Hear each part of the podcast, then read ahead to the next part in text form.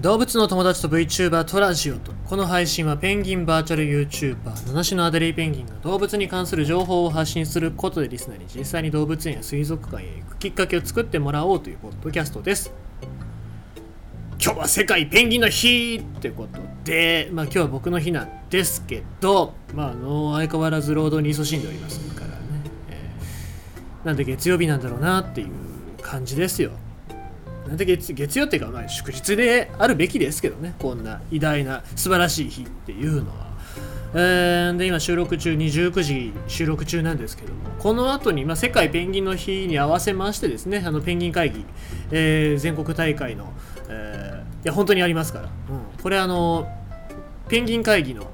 世界ペンギンの日に合わせてあのペンギン大学っていうところがですね、えーペンギンのオンラインフォーラムをやってるわけなんですけどもそれをね見たいので、えーちょっと早めに ポッドキャスト収録しようかなと思って、まあ、そういう日があってもいいじゃないかななんて思うんですよね。うん、で、まあ、世の中というか、うん、今ツイッター上には結構ペンギンの写真だったりとか絵っていうのがいっぱい上がっておりますのでですね、まあ、非常に喜ばしい日だなっていう感じで、え見ておりましてですね、うん、まあそんな感じですよ。まあそんな感じとしては今日は言えないですよね。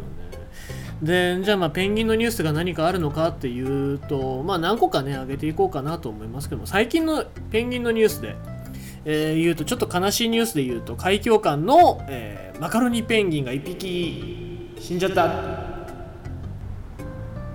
まあこれはちょっと前に僕がツイッターでもリツイートをさせていただいたんでございますけども、えー、もともと長崎ペンギン水族館にいた、えーマカロニペンギンのドリーちゃんでございます。で、確かドリーちゃんは僕の長崎ペンギン水族館編にも出てもらったんじゃないかな、えーのドリーちゃんなんですけども、えー、と4月の17日ぐらいですかね、えー報告してくださった方によりますと亡くなったということでございます。ましてですね、えーこのマカロニペンギンがいなくなると何がまずいかっていうとその海海峡館まあ他にもいろいろなところ仙台海の森水族館だったり長崎ペンギン水族館だったりいろんなところに、えーマカロニペンギンっていたわけなんですけどもさすがにちょっと数が少なくなってきてるから、えー日本国内で海峡館に1箇所に集めてで繁殖を進めようということで進めてたわけなんでございますけども、えーメスのドリーちゃんが、えー亡くなってしまったということでございましてですね。えーこれでマカロニペンギン国内のマカロニペンギンは7羽になってしまったというお話でございます。まあなので本当に皆さんにおかれましては本当に開業館になかなか行くっていう機会は距離的には無理かもしれないんですけども、まあ、国内で今見れるペンギンっていうのはどれぐらいいるのかなっていうのを考えないといけないと思いますしもともとペンギンっていうのは最初は南極の方で連れてこられた個体なわけでございますけどもねずっと日本に住んでてで日本で繁殖してきたってことを考えるともうやっぱりその日本の、えー仲間なわけでございますからそこら辺にも関心を持っていただきたいななんて思いますね。えーとあとはですねまあやっぱりその海環境南極の方は氷が溶けてるっていう話ですけども溶けたことによって、えーまあ、餌が取りやすくなったっていう話も聞けば、まあ、その生息地がなくなってしまってるっていう現状もあったりとか、まあ、ここら辺はよくわからないんですけど間違いなく言えることは、えー南米あとアフリカで、えーフンボルトペンギンだったりとかケープペンギンの数が減少してるっていうのは、えー一つ間違いなく言えてることでございましてですね。これは何の影響かっていうと開発ですね、えー海峡の開発でございまして、えーまあ、海の航路っていうのがどんどん頻繁になってアフリカだったりとか、えー南米の方でですね、えー今本当にたくさんの、え企業だったりとかが投資してでその回路だったりとかっていうのを構築してるわけなんでございますけどもそれで、えー起きるのがやっぱりその船の事故ですね。船の事故で重油が流出したりもうつい最近もあったんですけどもそういう流出事故によって、えーペンギンの住処が、え奪われてしまったりだったりとかあと魚が取れなくなってしまったりっていうことで、えかなりの数が、えー減っている現状でございます。本当に、まあ今日本国内は、フンボルトペンギンで言いますと、全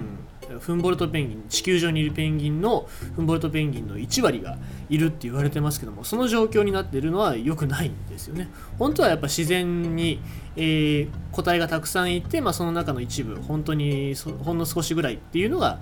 いいんですけども、まあ、日本の気候に合ってるっていうのもあるかもしれませんけども、えー、ただねやっぱりその現実問題動物園だったり水族館にいるペンギンだけじゃなくて野生のペンギンたちがどうなってるのかっていうのをペンギン好きだったら、えー、目を向けてほしいなと僕は思います。まあそういうね、えーところに、まあ、目を向けてくれるように僕も動画作ったりとか、えー、配信をしてるわけですけどもですねまだまだ力及ばないところがあるなと、えー、こういう日に改めて思わされますね、まあかといって僕が何もやらなかったら、えー、こうやって関心を持ってくれる人はね少なくとも、ね、何人かはいるいてくれると思いますから、まあ、やったことは無駄じゃなかったなと思いながら、え自己肯定しながらこれからもね、精進していきたいと思いますのでですね、引っ越しの後はちょっと期間が空くかもしれませんけども、まあまあぜひ皆様、よろしければしばらくね、我々と一緒にペンギンのことについてえ考えていくっていうね、そういう時期を一緒に過ごしていきましょうということで、なんか株式の投資一緒に頑張りましょうみたいな話になりましたけども、えー、まあ、これからもよろしくお願いしますということでございます。ということでございまして、今日のニュースは、まあ、世界ペンギンの日でございましたよっていう、あんまり中身なかったけども、そういうお話でございました。